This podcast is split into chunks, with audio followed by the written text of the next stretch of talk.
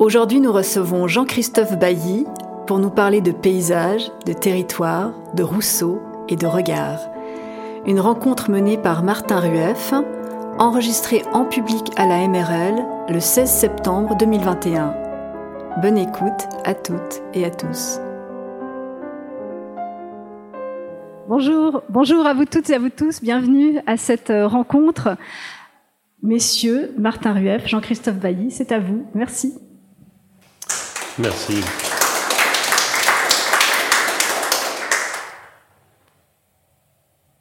Comment le très antique et le très récent s'entremêlent et comment tout cela, travaillé par le temps, habite le temps en compagnie de ceux qui l'hébergent et de quelle façon tout cet amoncellement d'images, dont certaines pourraient partir pour le Caire ou Marseille, d'autres pour Naples ou Alger, finit par se rassembler dans la vérité et le mystère d'un seul nom et d'une seule unité tonale.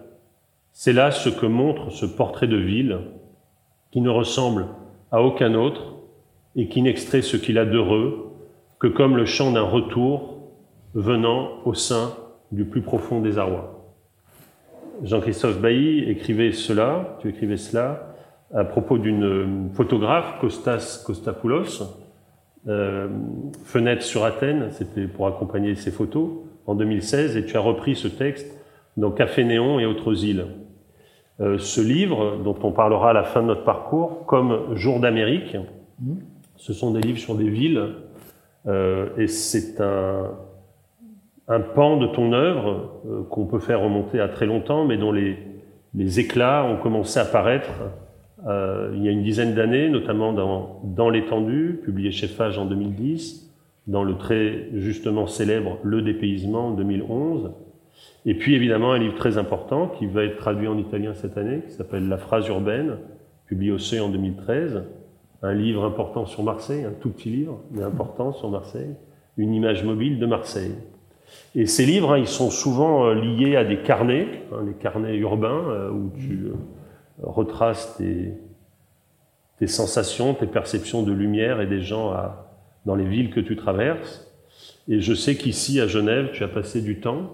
Et donc, est-ce qu'il y a une phrase genevoise? Est-ce qu'il y a un carré genevois dans, dans, dans, ta vie et dans ton œuvre? On pourrait commencer par cela. Je pense pas. Bon, euh, bonsoir, bonjour.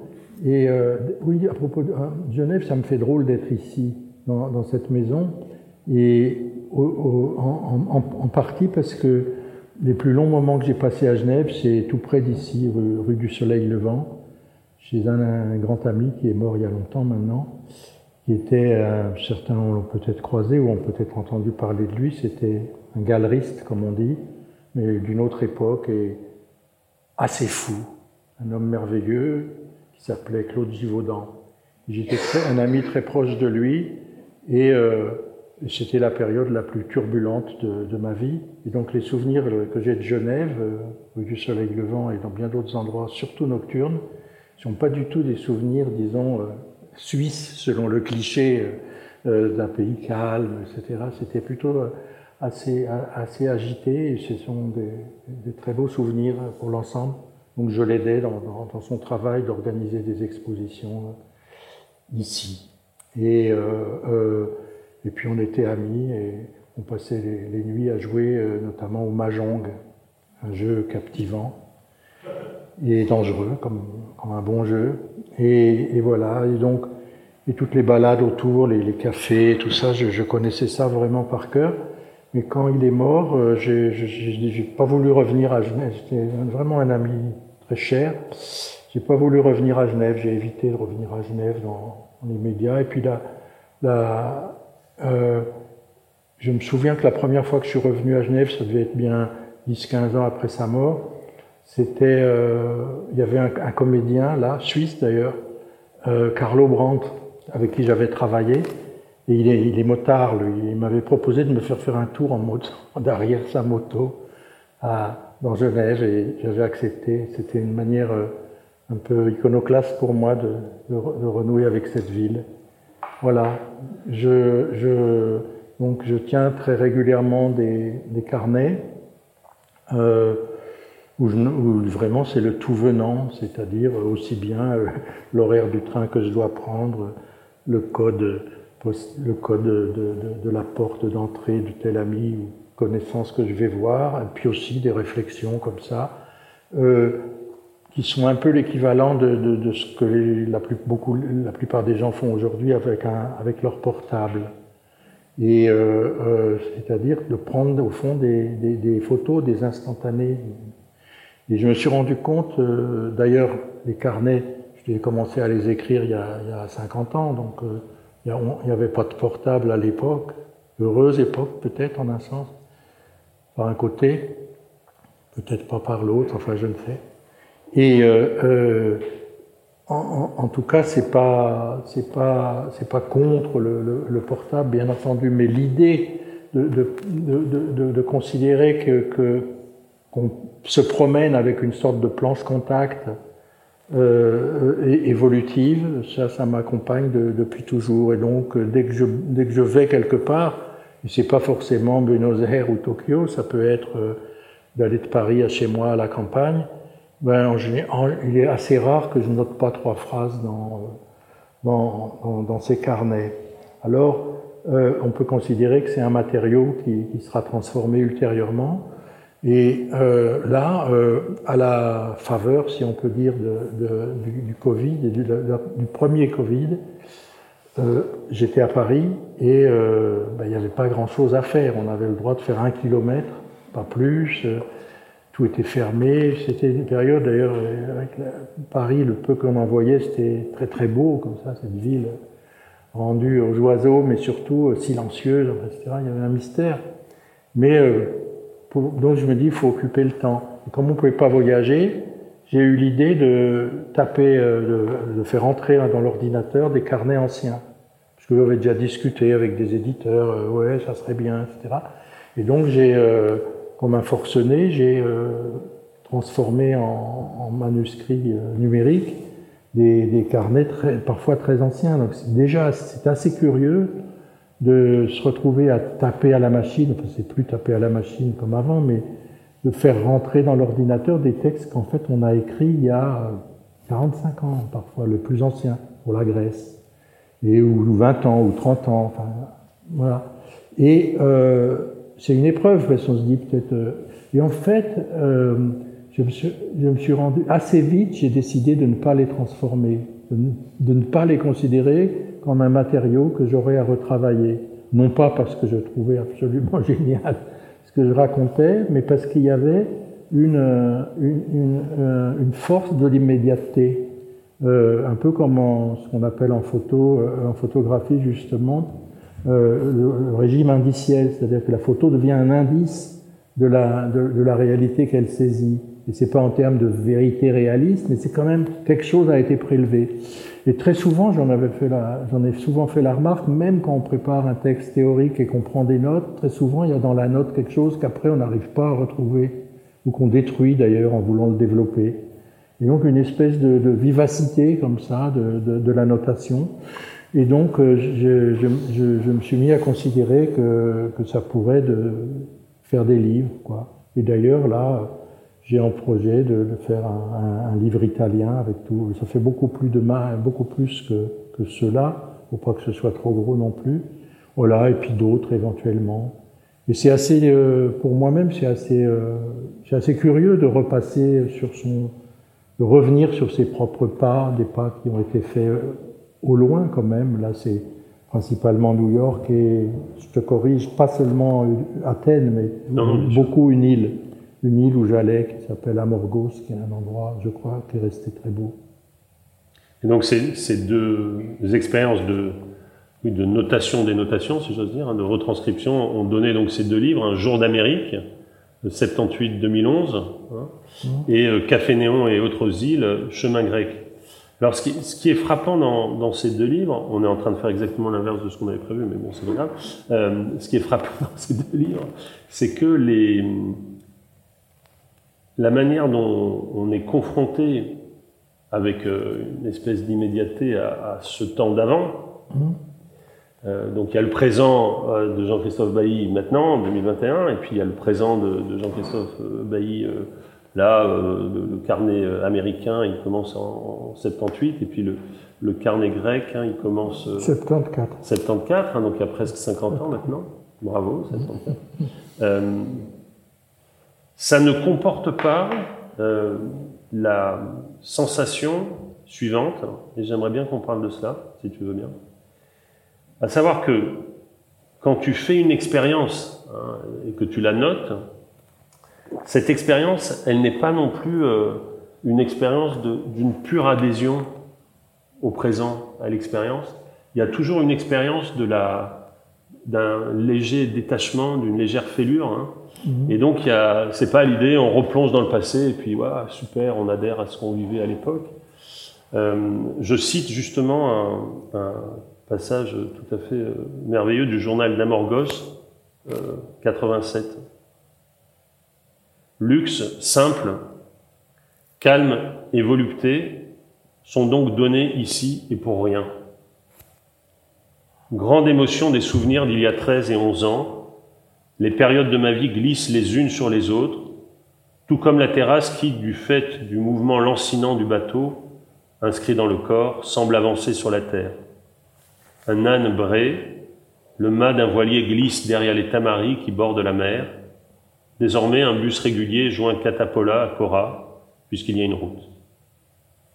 À quoi bon noter tout ceci? Je ne me le demande pas. Ce qui est le plus curieux, c'est à quel point le souvenir est mêlé d'oubli, mixte d'images et de vide. L'oubli fait partie du souvenir et le conserve comme une couche protectrice qui saute dès qu'on revient sur place. Sans cette couche protectrice, les souvenirs se toucheraient et ce serait comme devenir fou, mais cette couche est perméable et d'incessants échanges y ont lieu. Si intense que soit le trafic, il est pourtant réglé, et ces règles sont encore inconnues. Nous sommes un boulevard empli de mobiles. Parfois un mobile se gare, se cache au fond d'une impasse. Dix ans après, on revient et tout est là. Il n'y a qu'à tourner le contact et cela donne le vertige. Tout le temps qui s'est écoulé ne compte pas pour rien. Il n'en est peut-être que plus perceptible, mais dans la mesure même où il semble un instant annulé par la mer, par la forme d'une odeur, par un âne ou un chemin. L'oubli est le contenant de la mémoire, il est comme l'espace où elle respire. Nous habitons l'oubli pour nous souvenir, ce qui tombe dans l'oubli se souvient, s'éloigne dans les choses et nous y attend. Mmh. Euh, je me rends compte, je suis d'accord, je me rends compte, je me, rends compte que euh, le, les deux livres, là, en fait, sont, c'est des livres de, du revenir, en fait, plutôt que de la découverte, quoi.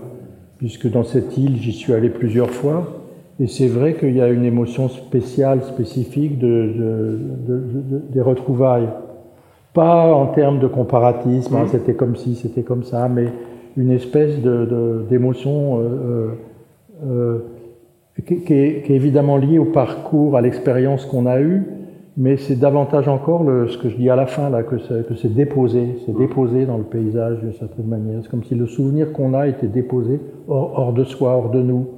Et c'est des, des, intuitions qui, qui remontent d'ailleurs à, à, Rousseau, hein, euh, euh ce, ce, rapport euh, au, au, temps, ce rapport euh, au paysage. Et puis le livre américain, alors là, c'est surtout, il est rythmé par des séjours à New York qui ont été très nombreux souvent liés au début euh, comme ça, euh, les, les, les, mains dans les poches un peu, euh, c'était en 78, et puis, et puis les autres c'était lié à des, travail, enfin je faisais mmh. des, voyages liés à, des travaux, je traduisais un texte, ou je fallait je vois quelqu'un, enfin, etc.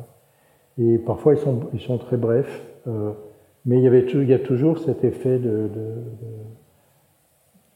c'est-à-dire que, les, lieux, les lieux sont toujours euh, des, des, des leitmotifs latents d'une expérience à venir, et quand on a l'occasion de le vérifier, il y a quelque chose de, très agréable.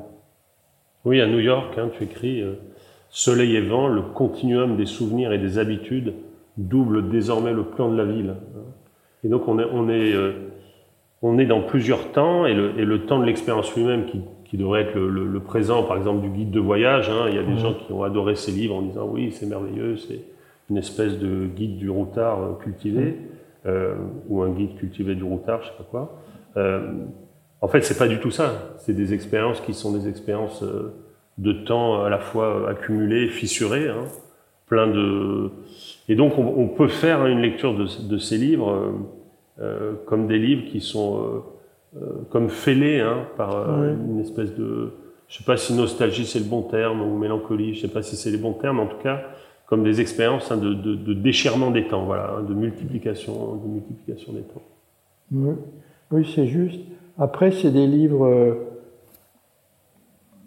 le rapport que j'ai, euh, euh, toujours très compliqué de parler du rapport qu'on a avec ce que ce que l'on écrit, mais euh, une fois que c'est fait, quoi. Et euh, le, fait qu'ils soient devenus des livres, c'était vraiment pas prévu. Ces carnets, je les ai pas écrits comme ça. Une fois, j'ai écrit un carnet pour qu'il devienne un livre. C'était en Inde. Je travaillais à quelque chose de précis avec le metteur en scène Georges Lavaudan. On montait Phèdre en Inde, en Indie, dans une ville du centre de l'Inde qui s'appelle Bhopal, qui était marquée, vous vous souvenez, par une des pires catastrophes de, l'industrie chimique de tous les temps. Il y a eu 5-6 000 morts dans une nuit, et on était peu d'années après. Et, donc là, il y avait un. Là, je savais que je tenais un journal qui deviendrait un livre. Euh, mais cela dit, la, dynamique était euh, au fond toujours, comme ça, d'essayer d'être rapide et de, toucher aux choses. Et donc là, le fait que ce soit devenu des livres, par rapport à te répondre, euh, ça, j'ai pas un rapport à ces, ces livres-là, euh, de même qu'à l'autre euh, mmh. sur l'Amérique latine, dans l'étendue. C'est pas tout à fait des livres mmh. pour moi. Ils arrivent pas, à, voilà, c'est pas comme si j'écris un essai ou ah, c'est fermé, c'est compacté. Mmh. Là, ils sont pas bien empaquetés pour moi. Continue. C'est normal. Oui. C'est normal et en plus, sans doute, enfin, j'espère c'est pas sûr, mais j'espère que je pourrai retourner encore une ou deux fois en Grèce, euh, à New York, etc. Donc ça sera la même chose. Le livre continuera hors, de lui, d'une certaine manière. Oui, c'est des, des, ce sont des livres qui sont d'une certaine manière ouverts. Hein, il, y a des, oui. il y a des lignes qui en sortent. Tu, euh, le 10 novembre euh, de l'année 79, tu écris à New York, une heure de l'après-midi, troisième cigarette. Je les compte, espérant réduire la quantité pour qui ces mots, qui n'ont d'autre fin que de me prouver à moi-même, sur la base totalement anecdotique d'une question de santé, que j'écris encore que je suis écrivain. Alors que je passe mon temps à refuser les attitudes officielles, oui, que cela impliquerait, il ne me reste que ce carnet comme vérification, ce petit carnet rouge acheté exprès à Londres pour New York, mais il ne se passe pas tous les jours quelque chose. Ouais. Bon, là, avec les carnets, il y a tout un fétichisme de papeterie aussi, avec des pays qui sont des sortes de paradis pour l'amateur de papeterie, comme le Japon. Et, tout cet aspect, mais ça compte, ça compte dans, le rapport à soi. Et cette anecdote sur les cigarettes, euh, oui, c'est vrai que ça n'a aucun intérêt, mais bon, c'est comme ça. Ça. Moi, ça me fait rire parce que j'ai arrêté de fumer en 2003, mais mais, mais pour le lecteur, je sais pas, peut-être, ça renvoie forcément le lecteur à ses propres. Mais c'est, mais la, la, la, question qui est envisagée, on s'en fout que je fume ou je fume pas, mais c'est, c'est uniquement la, la, question du passage du temps. Mmh. Et d'ailleurs, en, en, tant qu'ancien fumeur, ah, j'ai, je, je, découvre, je ne vous apprendrai rien, mais il y a le meilleur du, de, de, de, de, de fumer, le tabac, je parle. Le meilleur de fumer, c'est, c'est le geste et la parenthèse dans le temps que ça fait. C'est-à-dire, euh, et, quand j'ai arrêté de fumer, parce que je fumais énormément de, paquets minimum par jour, j'ai arrêté d'un seul coup. Donc euh, alors là, il y avait pratiquement toutes les, démons euh, qui, vous entourent, et, puis les conseils surtout, encore pire. Et finalement, il n'y a rien d'autre à faire que d'attendre que ça, que, ça passe et que, et, que ça se passe. Et parmi les conseils, on vous dit surtout éviter les endroits où les gens fument. À l'époque, il y en avait encore plein, etc. Et je faisais le contraire. Et, j'ai appris à fumer sans fumer. Et notamment en regardant la fumée. Regarder la fumée comme ça. Et, euh, là, bon, avant, le Covid, il y avait les rituels avec les gens qui sont au, dans l'intérieur des restaurants, puis les fumeurs sortent un moment. Et souvent, je sors avec eux. D'abord parce que dehors, c'est toujours mieux que dedans pour moi. Mais aussi, voilà, pour ce temps-là. Et, et, et, bon, alors, la, la cigarette est, est une, une, modulation de, du, du, temps, voilà. Et euh, c'est pareil, l'écriture des carnets aussi, d'une certaine manière. C'est plus intéressant, mais mm. c'est euh, aussi euh, un des systèmes de, de parenthèse, dans, dans de hamac. Dans Tuile détachée, comme dans la phrase urbaine, et euh, depuis avec euh, plus de fréquence même, et dans Saisir aussi, hein, qui est aussi un livre de, de, qui est lié à des lieux. Pays de Galles. au Pays de Galles, tu tu as développé hein, cette notion de, de, littérature de notation, hein, le schème de la notation. Et euh, est-ce que tu, tu, voudrais bien en dire quelque chose, notamment par rapport à la phrase que ça implique, la, la, littérature de notation? Ben oui, enfin c'est un peu, un peu compliqué de répondre parce que hmm. il, y a, il y a, je te réponds pas, il y a un truc qui m'énerve, je vous avais remarqué, Très souvent, les gens qu'on interroge, ils répondent en disant C'est une très bonne question. Ça m'énerve. Je ne sais pas pourquoi. Donc, c'est une très bonne question.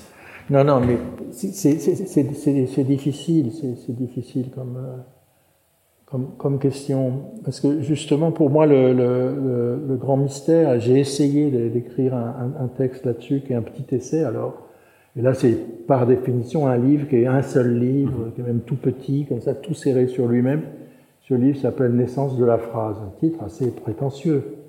Mais bon, c'est le sujet dont je traite, c'est-à-dire comment, ça, comment ça vient, comment ça arrive, comment se fait-il que euh, ça advienne en langage. Et à partir de rien, une sensation, un, effleurement. L'autre soir, euh, euh, a, à la campagne, j'étais au-dessus du jardin, et, la nuit tombait, et j'ai regardé, il y avait un, massif, une sauge. C'est une sauge qui est entre vert et violacé, comme ça. Et avec une espèce de gris, alors, magnifique, une taupe euh, violette, enfin. Couleur très très difficile à caractériser, mais qui, avec la nuit, comme ça, et l'aspect velouté des feuilles, prenait un aspect vivant, un aspect vivant, ce gros massif. Puis au moment où je réfléchissais à la sauge, il y a eu un petit coup de vent qui a agité un, pivoine en, arbre, qui à cette saison il ne porte pas de fleurs, mais euh, seulement du feuillage. Et brusquement, c'était comme si la, pivoine en arbre se rappelait à mon attention. Puis je me suis mis à regarder tout le jardin, et puis de là j'ai pensé au monde, j'ai dit, c'est extraordinaire de quoi est fait un instant, quoi, si on le creuse, si on le creuse. Et si on essaye de le pénétrer dans, dans toutes les fibres, là, en l'occurrence végétales, euh, et puis après, si on ajoute, je sais pas, la chouette qui va... C'est une telle, plénitude, un tel excès de sens que la notation qu'on va prendre, elle est évidemment euh, un, une petite crotte de souris euh, par rapport à, ce qu'on aurait imaginé nécessaire. Mais en même temps, en même, temps, peut-être que c'est par là que ça passe. Et il y a une notion euh, euh qui a été forgée par le, linguiste, qui est pour moi le plus le meilleur de ceux qui ont réfléchi sur le langage. C'est Émile Benveniste, qui j'ai une révérence totale. Et il a forgé un, concept que je trouve très très riche et peu ex, ex, exploité à mon sens, le concept d'intenté. C'est-à-dire, on, veut dire quelque chose. Par définition, c'est pas encore dit. Par définition, c'est pas encore formulé. Mais on veut, on veut le dire. Et très souvent, on s'en sort comme tout le monde. Et, you know what I mean? Tu vois ce que je veux dire? Ah non, je vois pas ce que tu veux dire. Dis-le. Mais ce tu vois ce que je veux dire, c'est la version, disons, populaire du concept d'intenté. Et cet intenté, euh, euh, euh, il est très simple, il, se résout très très simplement. Chez le boulanger, l'intenté, c'est euh, une baguette. Mais il peut déjà dévier parce qu'on allait pour une baguette, puis on voit un pain qu'on trouve vachement mieux.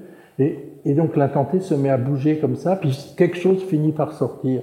Et toute la distance qu'il y a entre euh, l'avant-phrase et le phrasé, c'est un chemin qui est, très difficile à, à, restituer, à raconter.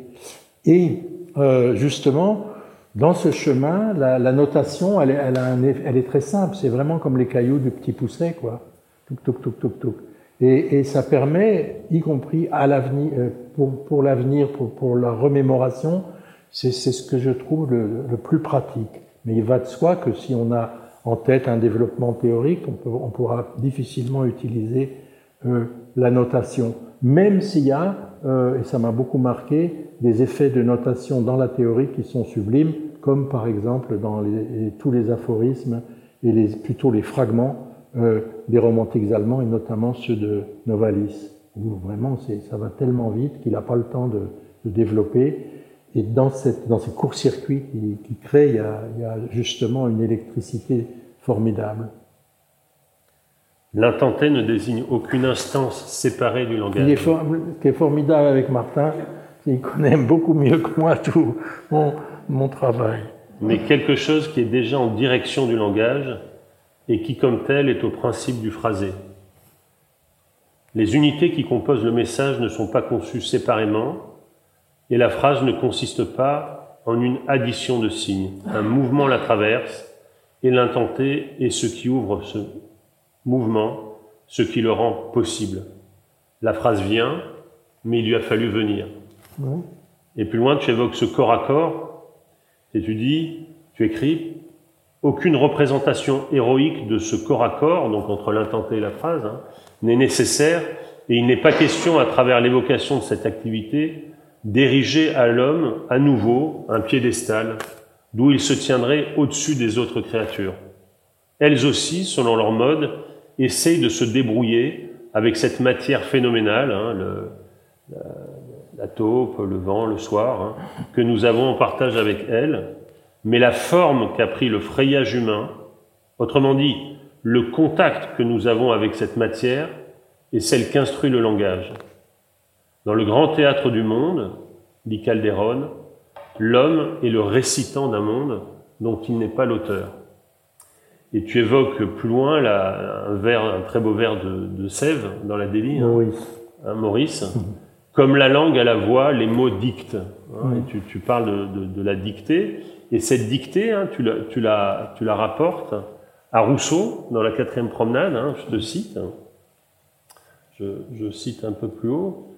Cet objectif de résonance, de transparence, c'est lui qui est à l'œuvre, non dans l'idée d'une rectitude dérivée de l'orthothèse platonicienne, mais dans tout ce qui a trait à l'idée que le phrasé, dans sa capacité la plus grande, davantage qu'une invention, serait tout entier d'abord une écoute. L'exemple initial hein, l'a montré comme une vignette. Hein, que ce qui n'est pas encore tracé puisse pourtant être suivi, poursuivi, et soit malgré tout un dicté. Tel est le paradoxe, Lorsque Rousseau, dans sa quatrième promenade, parle du dictamen de la conscience, le chemin direct qu'il invoque n'est pas sans rapport avec, avec ce qui se joue dans le dicté. Là, je suis obligé de, signaler l'origine en fait de, ces pensées. C'était, c'est lié à la, fréquentation régulière que j'avais d'un, ami qui est mort, qui s'appelle Philippe Lacoulabart, et qui a énormément réfléchi sur, sur tout cela, et notamment aussi sur, euh, euh sur euh, ce dictamen, cette notion de dictamen qui, qui, qui, se trouve en effet dans la, dans la quatrième promenade.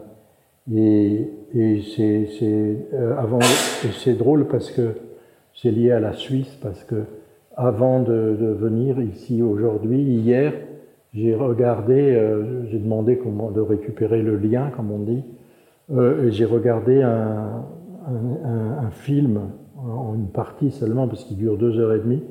Ce film s'appelle Les Entretiens de l'île Saint-Pierre. L'île Saint-Pierre, c'est dans le lac de Bienne, comme vous savez, et c'est là euh, le, site euh, de la cinquième promenade. Et euh, il y avait eu un film qui, c'est les entretiens de Philippe Lacoulabart avec, avec moi, mais c'est lui, disons, qui est le sujet du, film. Et, il avait choisi comme lieu de tournage, avec les amis cinéastes qui ont réalisé ce film, il avait choisi l'île Saint-Pierre comme lieu de tournage pour des tas de raisons euh, qu'il explique, évidemment liées à Rousseau. Et justement, il y a, tout un, moment euh, où, euh, où, il parle de, ce dictamen et, en le rapportant, disons, à des dimensions d'écoute qui ne sont pas forcément celles euh, que développait, développait Rousseau, mais justement dans, le, dans ce dialogue, l'un comme l'autre, on, on, insiste sur la, je dis pas, je dis ça parce qu'on est dans la maison Rousseau, c'est évident, mais on insiste sur l'extraordinaire qualité de définition, comme on dit en, en, image, qualité de définition justement des moments décrits par Rousseau, à commencer par euh, ce qui se passe, le passage hyper célèbre, mais qu'on peut relire avec profit tous les matins, je dirais, le passage hyper célèbre de quand il se relève de, de sa chute. Euh, quand il est renversé par le chien dans, la, ce qu'il raconte dans la deuxième promenade. Mais la, qualité, si on peut pas, du choix des, vocables, la, qualité rythmique de la phrase, c'est d'une certaine manière, en, prose en tout cas, c'est indépassé. Assez, il y a quelque chose d'assez extraordinaire là. Et c'est lié quand même à, à, l'idée, à l'idée euh, de l'écoute. Et, l'écoute, c'est, je pense à ça puisqu'on est dans la même époque. J'ai, j'ai, euh, il y a un, Greuze, un artiste euh, pas terrible, mais j'ai, il y a un musée Greuze en Bourgogne comme ça. Et là, il y a, il y a, un, il y a un, là où il était, à Tournu. Et il y a un, là, il y a un dessin qui m'a bouleversé. C'est un dessin qui représente une fillette ou adolescente euh, un peu sourde, un peu dure de, l'oreille, tend. Et le dessin représente vraiment ce geste-là, comme ça. Et d'une part, il y a ça, et d'autre part, c'est une image, alors évidemment beaucoup plus tardive, liée à la photographie. C'est une photographie un peu connue, mais pas tant que ça, qui représente un, petit garçon sourd à qui on a mis des appareils qui lui permettent d'entendre sa propre voix. Et la photo est prise au moment où il, entend sa voix. Et il y a quelque chose de cette photo qui est totalement bouleversant. Il est dans la stupeur, dans l'effroi. Et, là, quand, on est devant des, images comme ça, celle toute douce de, de, de, Greuze et celle assez violente de, cette expérimentation-là, euh, on, peut restituer ce que ça veut dire être à l'écoute. Hein, bon, là, par exemple, si on, voilà, il y a une vibration, il y a, a quelqu'un qui parle. On ne fait pas attention à ce que ça veut dire. Et de même, on fait assez peu attention à ce que ça veut dire voir, à ce que ça veut dire sentir, etc. Mais dès qu'on essaye de, te, de, se cramponner à l'affect est en train de, de, de, naître, ça devient vertigineux. Quoi. Et, et, et voilà. Tu as employé le, le mot euh, naître, et dans le passage que tu évoques de la deuxième promenade, mmh. Voilà ce qu'écrit Rousseau, hein, le passage auquel tu fais hum. allusion. Oui, tout le monde connaît. La nuit s'avançait, j'aperçus le ciel, quelques étoiles et un peu de verdure. Cette première sensation fut un moment délicieux. Je ne me sentais encore que par là. Je naissais dans cet instant à la vie, et il me semblait que je remplissais de ma légère existence tous les objets que j'apercevais. Tout entier au moment présent, je ne me souvenais de rien, je n'avais nulle notion distincte de mon individu, pas la moindre idée de ce qui venait de m'arriver. Je ne savais ni qui j'étais, ni où j'étais. Je ne sentais ni mal, ni crainte, ni inquiétude. Je voyais couler mon sang, comme j'aurais vu couler un ruisseau, sans songer seulement que ce sang m'appartint en aucune sorte. Je sentais dans tout mon être un calme ravissant, auquel chaque fois que je me le rappelle, je ne trouve rien de comparable dans toute l'activité des plaisirs connus. Ça, c'est formidable comme manière de, parler. On n'oserait plus. Alors j'ai été frappé hein, dans, un, dans un entretien euh, que tu m'as communiqué récemment, qui est un, entretien qui a pratiquement 10 ans, hein, de novembre 2012, que tu n'évoques pas simplement Rousseau comme l'écrivain, l'écrivain aussi d'une espèce de naissance dans la phrase, d'une naissance à la phrase, hein, mais que tu l'évoques aussi quand tu défends, et tu le fais pas simplement dans cet entretien, mais je remarquais ça en relisant Tu le détaché, hein, quand tu défends un certain rapport aux lumières. Mmh. J'aimerais euh, citer ce texte hein, où tu, tu, évoques Rousseau. Euh... C'est un, un, entretien avec un, un, garçon qui était formidable, qui est, il y a beaucoup de morts maintenant, plus on vieillit, c'est normal. Un garçon qui est mort l'année dernière. Euh, toute sa vie a essayé d'inventer un journal qui serait le journal. Et il n'y est jamais arrivé, mais de temps en temps, il a fait des tentatives. Et celle-là s'appelait L'Impossible, et il s'appelait Michel Butel. Donc Butel t'interroge, elle te dit, mais tu ne crois pas que la tenaille se referme plus sur nous qu'en 1792 ou en 1917 ou en 38 Et tu réponds, je ne sais pas, je, saute un passage.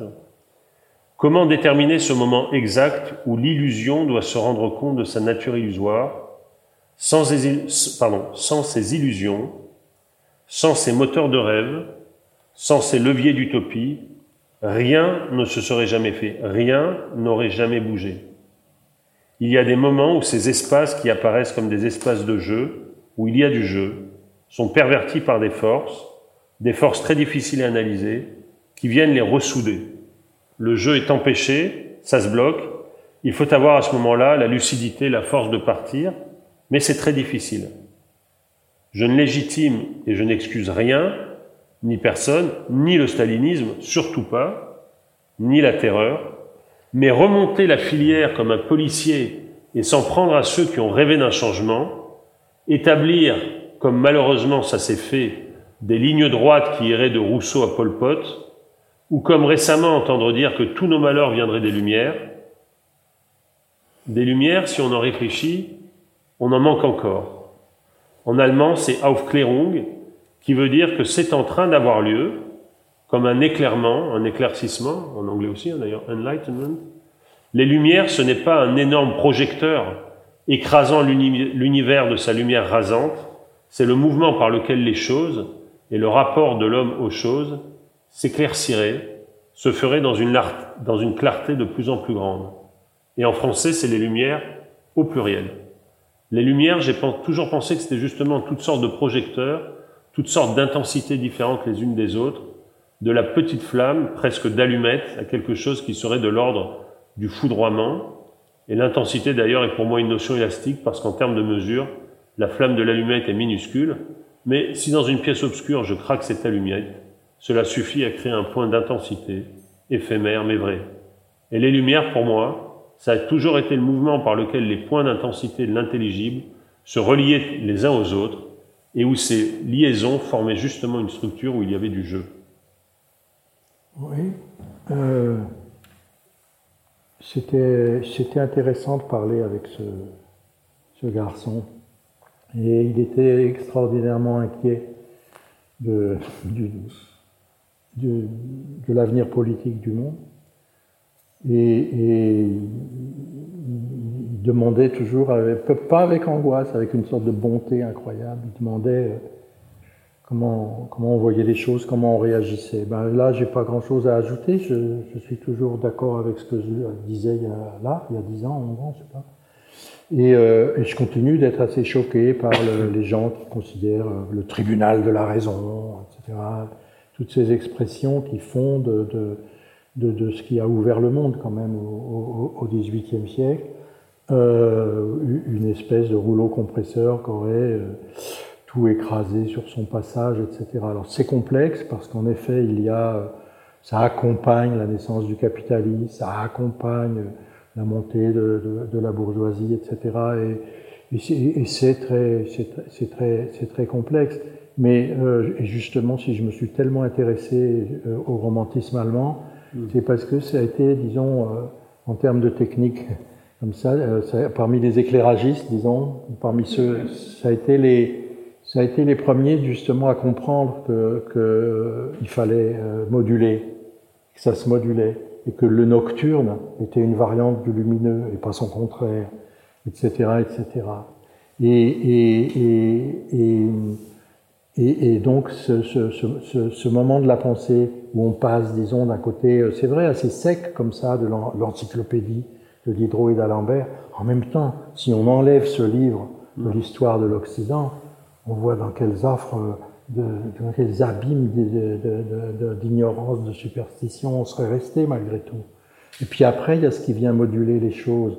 Et quand on regarde euh, les planches de l'encyclopédie, notamment celles sur les métiers, évidemment, si on est avec le gars qui rabote, on a, mais on a presque la matière des copeaux. Les lumières, c'est ça aussi, c'est ce qui montre cet, cet infini du sens. Et, et, voilà, et donc par définition, l'infini du sens, il est, il est, il est varié, variable, avec des variateurs, comme on dit en, justement en électricité, en, en, en lumière. Et, et, voilà, et, la, la, euh, c'est très, très, Et justement, il y a une phrase, excusez-moi, je la cite tout le temps maintenant, et comme ça, ça fait raccord avec le petit éloge que je faisais de Novalis tout à l'heure, puisqu'elle est de lui. Cette phrase, elle, est de 1800 à peu près, 1800 pile.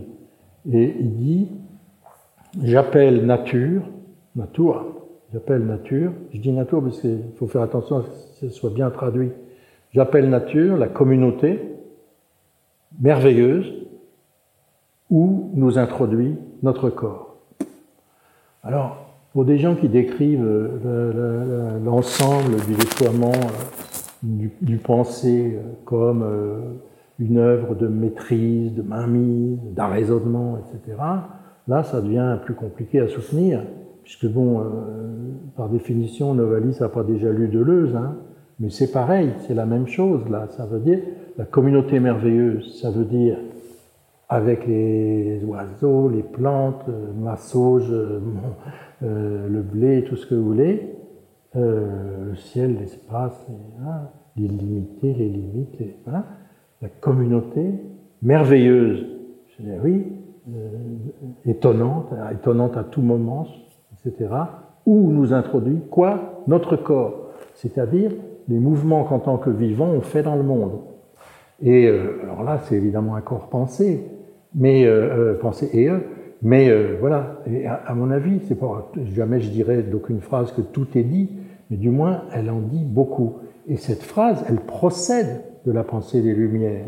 Elle est euh, une variation euh, de, l'éclairage et elle raccorde le dedans avec le corps à, euh, ce qui fait ou fabrique ou compose la communauté merveilleuse. Et en même temps, du coup, le corps cesse d'être une pure intériorité pour devenir un système de, pas, même pas d'interface, mais d'échange permanent. Après, on peut se mettre à réfléchir sur ce que ça veut dire respirer, respirer. Et rien n'est plus émouvant pour moi, par exemple, parce que j'ai beaucoup travaillé à, écrire sur les animaux, que euh, quand, on regarde un animal respirer. Hein. Alors évidemment, c'est assez fréquent avec un chien, un chat, mais quand ils dorment comme ça, ce, délicat, doux soulèvement comme ça, et ça peut arriver avec des animaux euh, qu'on croise moins fréquemment. Je raconte toujours quand j'ai vu respirer une chauve-souris, par exemple. Et euh, euh, c'est petit une chauve-souris quand même. Mais dans la cave, elle s'était accrochée. Et puis j'ai arrêté, j'ai évité de bouger comme on doit faire. Et peu à peu, j'ai vu elle était dans un bon éclairage pour moi, j'ai vu qu'elle elle, s'est mise, ça, ralentissait. Elle avait peur. Et puis, et, c'est comme une toute petite palpitation dans ce tout petit corps, etc. Et ce qui s'établit à ce moment-là, il n'y a rien de mystique à ça, mais simplement on se dit, mais bon Dieu, elle respire, elle fait la même chose que, que moi. Et donc là, alors les gens, ils y vont avec le, le, le, un des mots les plus insupportables aujourd'hui, c'est le partage. Le partage. Mais là, en effet, nous, sommes en train, c'est pas qu'on partage, mais on est en train de faire la même chose. On est en train de faire la même chose, on respire. Et, on deuxième, les deuxièmes choses qu'on est en train de faire, on s'apprivoise d'une certaine manière. Et, voilà, et, à, partir de, cette micro-expérience, on voit très bien le, le, boulevard de conduite, au pluriel, que, cela, offre, et ouvre. Voilà. Euh, je sais pas si Si, si. Mm. Oui, j'avais envie de, prolonger ce que tu disais à, Michel Butel dans l'entretien avec euh, l'évocation rapide, hein, parce qu'on on va vers la fin de, notre entretien, hein, d'un arbre en mai, hein, mmh. qui est un livre qui, euh, qui raconte ton expérience politique, une partie de ton expérience politique, une autre partie est racontée aussi dans Tu le détaché, et puis tout, tout n'est pas raconté d'ailleurs. Euh, mais l'idée justement de, saisir dans sa naissance, un élan euh, politique euh, mmh. joyeux, euh, qui a quelque chose à faire avec le, soulèvement d'une communauté, etc. Hein, et, et, porté dans ce livre, hein, mmh. en arbre Et je me souviens avec émotion hein, du, jour où tu avais prononcé cette, la conférence qui a donné en partie naissance au livre, enfin qui, qui, était reprise dans le livre. Donc tu veux revenir un petit peu sur ce livre qui est de 2018. Il est paru en 2018, mais il est écrit en 2000. 6 6, oui. Ouais. Parce que, euh, j'ai, oui, alors là, c'est le contraire de la notation d'une mmh. certaine manière. C'est comme une remontée du souvenir. Et donc, en, 2006, ça faisait 38 euh, ans qu'avaient eu lieu les événements de mai 68. Je sais pas, j'ai éprouvé le besoin de revenir dessus, de raconter. Et, j'ai interrompu ce récit assez vite, au bout de 50 pages à peu près. Euh, je, dis pourquoi, j'ai dit j'étais énervé par la forme tuyau du récit il me semblait que le récit, euh, en devenant trop, euh, trop récit, justement, ne, restituait pas la, vérité, la véridicité, les instants traversés, etc. Peut-être avais-je tort.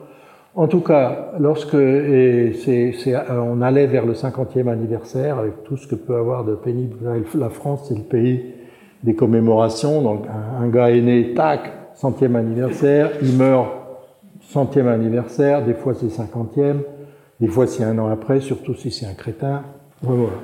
Euh, excusez-moi.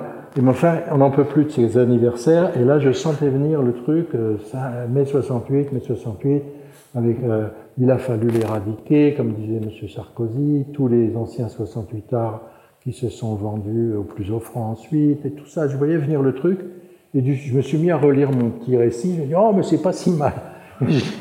et je l'ai, malgré la forme tuyau, et je l'ai proposé aux éditions du Seuil qui euh, qui l'ont accepté tout de suite. Donc c'est un récit euh, vraiment à la première personne de ce que j'ai vécu euh, pendant les fameux événements de mai à, à, Paris, oui.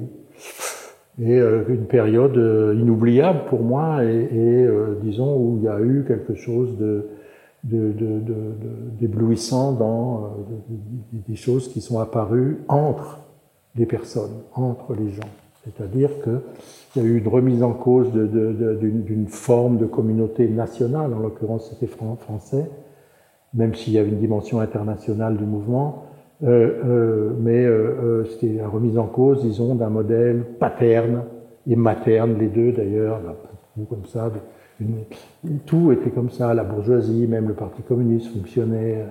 Euh, il y des choses comme ça. Je me souviens quand c'était la guerre du Vietnam, ça donnait, il y on s'était moqué, nous les gauchistes, parce qu'il y avait, en même temps, c'est presque touchant, il y avait un truc de, de la, revue des femmes de la CGT, je tricote pour le Vietnam.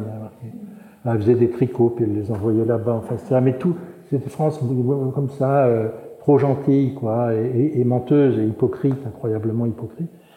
Euh, c'est vrai qu'il y a eu un désir euh, de secouer tout ça, et, ce qui a été très beau, c'est la, vitesse de propagation de ce désir. Même chez ceux qui n'y avaient pas pensé la veille, justement le lendemain, c'est comme le truc des dominos, là. Et ça a été à une vitesse formidable, quoi. Tout le monde a été surpris, y compris nous-mêmes. Et donc ça, il y a quelque chose d'inoubliable. Après, c'est vrai, alors il y a tous ceux qui vous disent ça n'a ça n'a rien donné. Euh, la société n'a pas, fondamentalement changé, le capitalisme est toujours identique à lui-même, sinon il a même éventuellement encore empiré, mais en même temps, ça n'empêche pas justement qu'il y a eu euh, un rêve, un rêve actif, quoi. exactement cette expression magnifique de, Marx, qu'a repris Pasolini pour le titre d'un livre s'appelle Le rêve d'une chose. Et le rêve d'une chose, c'est très beau, un très beau roman, de, un roman souvenir, récit souvenir de Pasolini. Avec les jeunes gens, c'est juste après la guerre, il y a eu la résistance très dramatique, plus dramatique encore d'une certaine manière en Italie en, forme de guerre civile, avec les fascistes, etc. Puis on, on, en sort à peine, et puis ils entendent dire qu'à côté, euh, ça y est, le communisme est là, à côté c'est la Yougoslavie, puisqu'on est au Frioul. une bande de jeunes gens s'en va en Yougoslavie, puis évidemment le voyage est extrêmement décevant, ils se font arrêter, enfin, etc. Mais le livre s'appelle Le rêve d'une chose, parce que c'était ça, et, ça prend euh, la, la... c'est très imprécis comme expression, mais en même temps, c'est d'une précision extraordinaire. Et dans euh, les œuvres de jeunesse de Karl Marx, dans les lettres à Rouge, je crois, il y a cette expression qu'il que y, y, a quelque chose qui porte en avant, qui est le rêve d'une chose. Et ce rêve d'une chose, c'est évidemment le rêve d'une autre société, d'un autre monde, d'une certaine manière, mais la façon dont ce rêve est toujours porté, envoyé par le monde. Et la plupart du temps, c'est comme ce que je disais, on n'y fait pas gaffe. Et ce qui est assez magique de périodes comme mai 68, qui sont des périodes qui durent pas, c'est quand quantité de gens font gaffe à la même chose ensemble. Et c'est rare. Voilà. Et donc j'ai essayé de raconter ça là-dedans, dans ce livre-là, mais je n'ai pas développé après. Les, ça s'arrête même 25 euh, mai, je prolonge pas au-delà et, et, je raconte pas les années d'après où j'ai milité dans une organisation politique, etc. C'est une autre histoire, presque. Au lieu de répéter sans fin et comme avec honte que le tragique de l'histoire ne fut pas au rendez-vous, peut-être pourrait-on dire que de mai, la mort fut absente, et que cela a trait non seulement à la forme, mais aussi à l'essence de ce qui fut avidement recherché en ces jours. L'étrangeté de mai, et que ce plan d'accès, qui pour certains atteignait à une quasi-sainteté, ne se soit jamais replié sur le plan où les événements avançaient, une légèreté en résulte, qui flotte sur ces journées longtemps après elles, elle les tire hors d'une épaisseur muette de l'expérience, mais elle ne les rend pas nulles pour autant. Oui, parce que souvent on nous a accusés, euh, nous, je dis nous là, on nous a accusés d'être des, enfants gâtés, euh, que c'était un gros monome, etc. Et rien de plus. Je crois que c'est entièrement faux. Je me rappeler que ça a été suivi d'une grève générale, un pays totalement immobilisé, etc. Enfin, je ne vais pas faire le défense et illustration de mai 68, juste vous raconter une anecdote avec laquelle nous allons conclure, je crois. Je voulais que ce livre s'appelle L'arbre de mai. J'ai pas pu l'appeler parce que Édouard Balladur, ce grand homme politique, avait publié un livre sous ce titre. Voilà. Et donc, été obligé de faire une petite variation.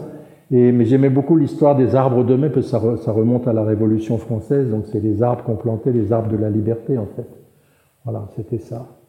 Et euh, j'ai dit, voilà, on a fait ça. On aura au moins fait ça, on a planté un arbre. Bon.